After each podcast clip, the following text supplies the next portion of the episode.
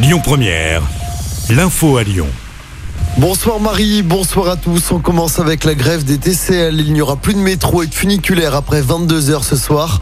D'autres perturbations ce jeudi avec des fréquences allégées pour le T1 et le T6. Le T7 est totalement à l'arrêt.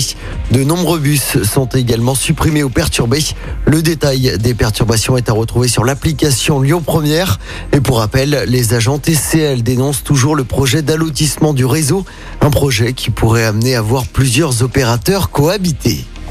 Les suites de l'enquête après les coups de feu de mardi soir dans le quartier de la Guillotière. Un jeune homme avait été touché dans le dos par deux coups de feu. Il est toujours hospitalisé, mais ses jours ne sont pas en danger. L'hypothèse d'un règlement de compte est privilégiée par les enquêteurs. La victime devrait rapidement être entendue. L'enquête se poursuit. Un détenu qui s'était évadé de la maison d'arrêt de la Talaudière dans la Loire le mois dernier a été interpellé à Lyon. L'individu de 23 ans a été arrêté hier à la gare de la Pardieu. Il doit être présenté à un juge d'instruction. Le parquet a requis son incarcération à la maison d'arrêt de Lyon-Corba. Il cumule 24 condamnations à son actif. Dans l'actualité locale également, cette macabre découverte à Villeurbanne. Le corps d'un homme a été retrouvé mardi soir vers 20h. Ça s'est passé dans un appartement du cours Tolstoy. La victime était visiblement décédée depuis plusieurs semaines. Un décès qui serait d'origine naturelle. Une enquête a été ouverte pour éclaircir les circonstances du décès et l'identité de la personne.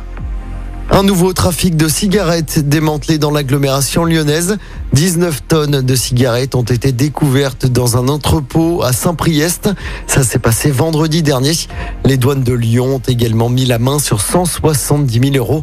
Trois individus ont été interpellés, deux ont été placés en détention provisoire.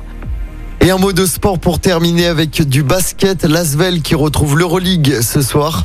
Les Villeurbanais affrontent le Basconia Vitoria du côté de l'Astrobal. Écoutez votre radio Lyon Première en direct sur l'application Lyon Première, lyonpremière.fr et bien sûr à Lyon sur 90.2 FM et en DAB+. Lyon Première